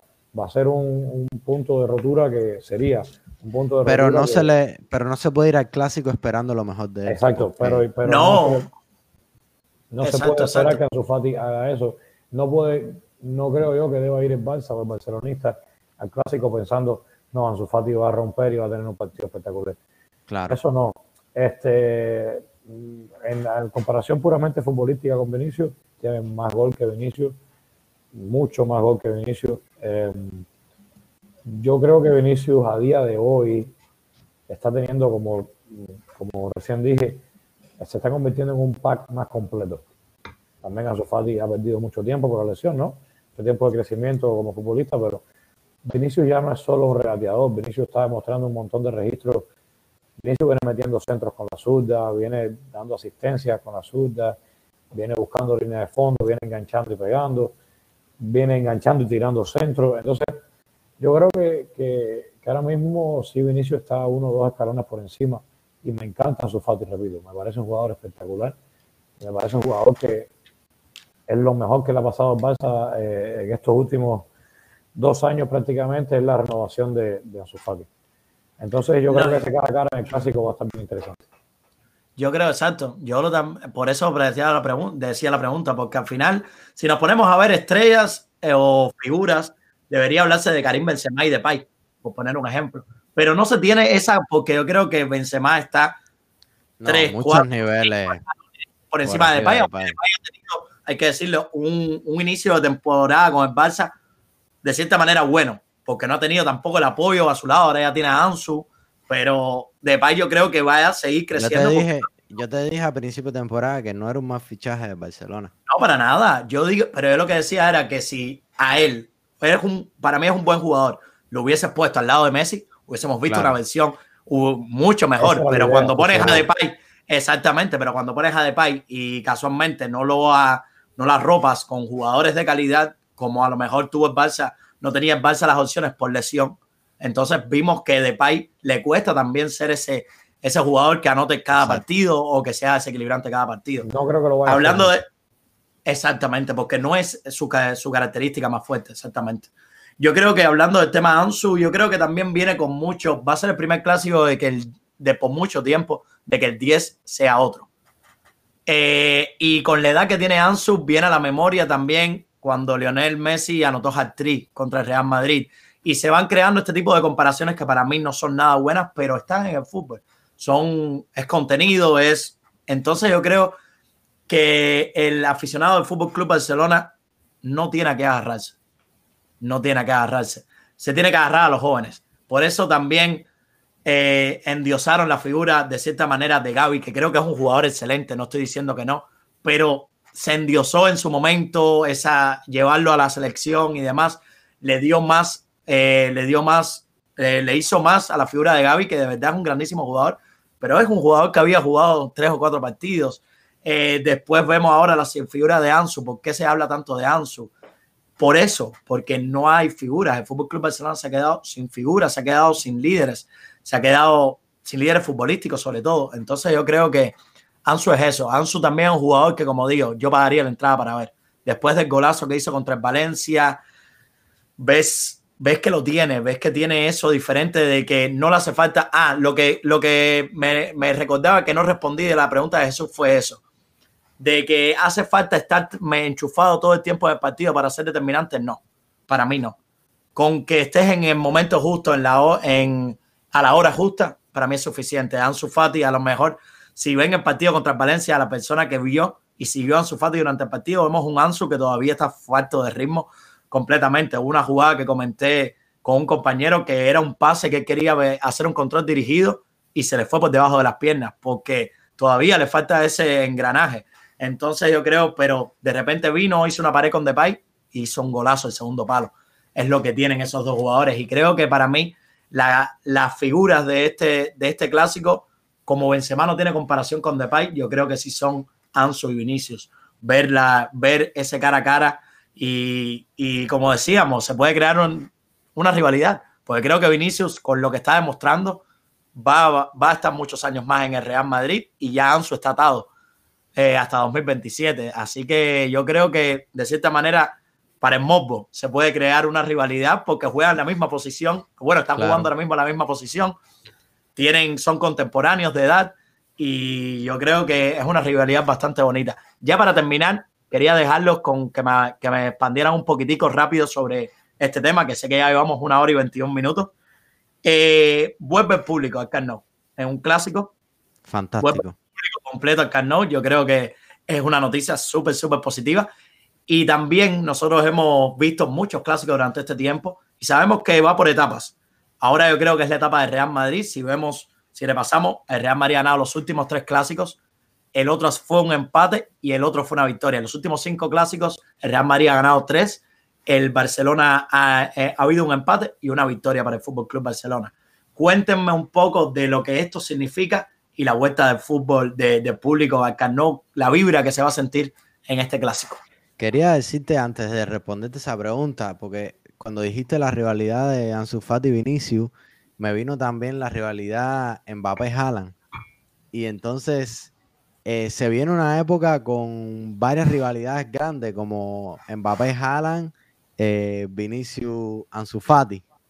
Puede ser. bastante interesante eso, la verdad. o a lo mejor cuando Mbappé llegue a Madrid va a ser en, si Mbappé llega a Madrid sí, pero el, rival de Mbappé es El, rival de Mbappé es en este momento. Yo recuerdo cuando yo empecé a ver fútbol, eh, estaba, había, había muchísimas, o sea, yo lo, dije mucho durante estos últimos años, había muchísimas figuras y había rivalidad entre, no sé, a ver, rivalidad, entre comillas, entre Zidane, Ronaldinho, Figo, este, no sé, Raúl, claro. Em, los delanteros españoles que eran muy fuertes, Thierry Henry, Raúl, Moriente, eh, Ronaldo, en fin. Henry con Ronaldo, sí, pero, sí, pero Sí, pero en esa época. Chechenko, Owen. En esa época lo que se veía era que había muchos, muchos, muchos, muchos, muchos de la misma calidad todos. A lo que voy. Después ah, llegó Cristiano y Messi, que, o sea, fueron dos, pero. hay, niveles, ¿no? Como hay niveles, entonces, a ver, eh, de los top de esa época que me refiero, top, top, ponte Ronaldo, Ronaldinho, Zidane, Figo, Beckham, eh, no sé, Henry, ponlo ahí a lo mejor. Este, ahora mismo lo que, lo que decías tú, Jesús, de la generación que se viene, es inevitable, por más que Mbappé llegue o no a Madrid, la proyección de Vinicius ya a día de hoy yo creo que es inevitable. Juegue donde juegue y vaya donde vaya. Que no va a ir a ningún lado, pero si se fuera a algún lado también va a explotar, yo creo. Entonces es bonito, ¿no? Después de 10 años, 11, 12 años, de solamente dos jugadores, porque no había más nadie, porque estaban muy, muy por encima de los demás. Más allá que los dos jugadores que dominaron esta última década son mejores que los cuatro o cinco que vamos a tener ahora y serán siempre mejores que los cuatro o cinco que vamos a tener ahora, se supone. Eh, estos cuatro o cinco que vamos a tener ahora van a ser muy, muy buenos también. Y, y ahora estamos viendo que el fútbol europeo tiene un, un, futuro, entre comillas, y un seguimiento en cuanto a figuras y en cuanto a rivalidades, como ustedes decían. Eh, la, pregunta de Cristian sobre fútbol y, los clásicos. Una vez más, yo creo que me repito mucho, pero el timing es importante. Y yo creo que, como tú bien dices, Madrid ha encontrado una dinámica ganadora en la que yo creo que psicológicamente hubo un cambio generacional. A ver, hubo una época en que el Barça destruyó muchísimo Madrid, clásico tras clásico, después se emparejó y hubo un, un tú a muy interesante y muy cambiante. Y yo creo que desde hace un par de años para acá, en Madrid sí está un poquito por encima en el cara a cara. Este, yo creo que eso se siente. Y pasa que un par de años para acá, cuando el Madrid está por encima, es, hay muchos jugadores nuevos que no estuvieron en la época en la que el Barça le ganó bastantes veces a Madrid. En cambio, yo creo que siguen los jugadores en el Barça que han perdido mucho durante los últimos tiempos con el Madrid y con otros equipos que no son en Madrid. Y yo sí creo que eso va haciendo un poco de, de cicatriz, ¿no? Y va dejando huella. Y a la hora de enfrentarse, de salir al campo el domingo, pues es inevitable. A lo mejor a la hora de salir al campo no, pero hoy, mañana pasado, es inevitable que estos jugadores pues piensen en lo que ha pasado en los últimos 3-4 clásicos. Eh, tienen un apoyo especial que no tenían hace dos años y es la vuelta del público. Le toca al Barça empezar. El Barça está en un momento tan complicado y tan delicado que le puede salir por cualquiera de los dos lados.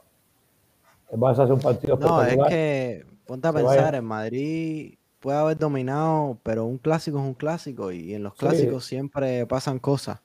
Claro. Este, el Barça, el Barça si si encuentra un partido espectacular y le sale bien y el campo se va a llenar, obviamente, lo que no ha pasado hasta ahora, yo creo que va a pasar el domingo, o se llena o casi que se llena, digo yo.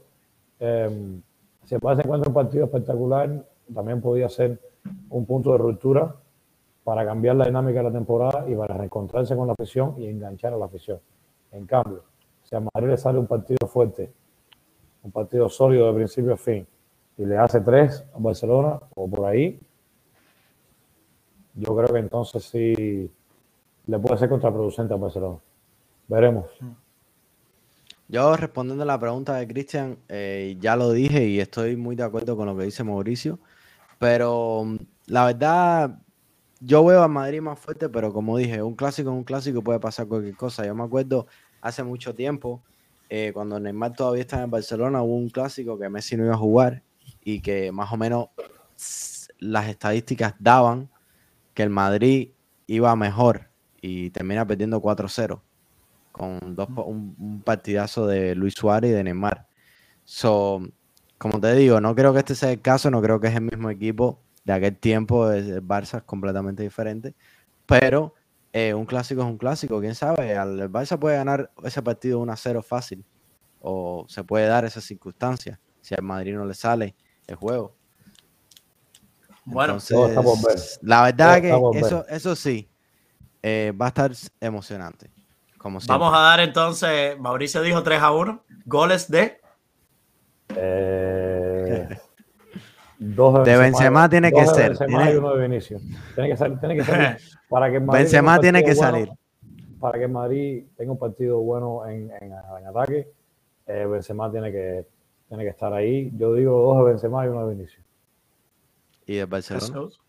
Y de Barcelona, a su falta engancha uno sí o sí. Yo, yo, yo voy a decir 2 a 0 a favor de Madrid. Eh, goles de Benzema y Vinicius. Yo voy a decir 2 a 1. Eh, Fútbol Club Barcelona, goles de Ansu, de Pay de penalti y por el Madrid Vinicius ya que hemos... Te quisiste ir a la contraria ahí. Agarrando los penaltis. Están agarrando los penaltis. Para darle el partido. eh, yo creo que para, para, dar ese otro ángulo a lo mejor de en el, pero como decíamos pero va a ser un partidazo pero siendo no sin duda sin duda es en Madrid en Madrid sin dudas si vamos a darlo en porcentaje yo creo que 60-40 daría yo en porcentaje. sí, sí, sí. Está bien, está, bien, En porcentaje yo daría 60-40. No, porque es que tampoco el Madrid está en su mejor momento tampoco que lo Exacto, yo diría que, que, que, por las circunstancias, el contexto y demás, 60 y 40 para mí sería un, un, un porcentaje bastante bueno, la verdad. Exacto. Bueno, el árbitro del partido será José María Sánchez Martínez, este será su quinto clásico. Eh, el Real Madrid solo ganó uno con él, que fue el primero. Eh, vamos a dejar también con ese contexto que va a ser el, el, árbitro que, esté en el partido. Y nada, la mesa yo creo que está servida. sin dudas, eh, todos, todo el mundo del fútbol, como decíamos, va a haber un Manchester Liverpool también este fin de semana, va a haber el clásico en París, eh, el clásico, disculpen, en Francia, va a ser un fin de semana cargado de fútbol, pero no quisimos tocar, yo creo... Un United Liverpool. United Liverpool, sí, y, el, y en Francia también va a ser el, París eh, Olympique de, de Marsella. Entonces, como decíamos, pero es que, que, es que yo creo que el clásico abarca tanto que cuando toca en una semana clásico, el mundo del fútbol, aunque se dice que la liga ya no tiene ese, ese, de cierta manera, ese prestigio, esa calidad, es un clásico, es un clásico, señoras y señores, y siempre va a ser así. Futboleros y futboleras, muchas gracias por siempre apoyarnos, por seguir eh, los números, sin dudas, me están gustando muchísimo últimamente. Eh, no estamos dando la promoción que a lo mejor dábamos antes por el tema que hemos tenido de Internet y todavía se ve como nos siguen oyendo los, los, futboleros y futboleras y darle las gracias. Dando gracias, Mauricio. Como siempre sabes que cada vez que te tenemos aquí, el debate es impresionante y el ritmo de, de, comentarios es excelente. Así que muchas gracias siempre por, por aceptar nuestra invitación, sin dudar. No, encantado de estar aquí. Eh, la verdad, de todo, yo no sé si es el programa nuevo que tenemos para trabajar. Yo no sé qué ha sido hoy, pero ha fluido todo espectacular. La verdad que es el ritmo de clásico también que no, no sale, no sale, sale solo, fluye solo. Encantado de estar aquí y nos vemos después del domingo. ¿Te gusta, te gusta, te gusta nuestro nuevo setup? Está espectacular. Me parece que estoy en la Champions, una onda. Sí. Tu DN, bueno, y a mi compañero El tema, el tema de fútbol de Europa tiene que tener la Champions atrás. Por supuesto. Así es. Nada, y súper contento que me ibas a despedir, súper contento de este podcast. Sabes que siempre, siempre estoy 100% para hablar de fútbol. Sabes que es lo que nosotros amamos y nos gusta. Y darle muchas gracias a Mauricio por aquí venir a compartir su opinión siempre. Ya sabe que ya él hizo la membresía de nosotros, va a estar aquí varias veces. Muchísimas veces. seguro que sí. seguro que sí. De verdad quería buscarle, de verdad quería que buscarle un rival para hoy, pero bueno, el, el, reto lo va a tener otro día. Podemos hacer un post clásico, ya eso lo dejo. vamos a ver si vamos a ver si podemos hacer un post clásico, sí, porque Pero para el próximo clásico lo vamos a tener. No te preocupes, para el próximo lo vamos a tener. Sin duda. Futboleros y futboleras, como decía, muchas gracias y nos vemos en la próxima. Chao. Chao. Chao.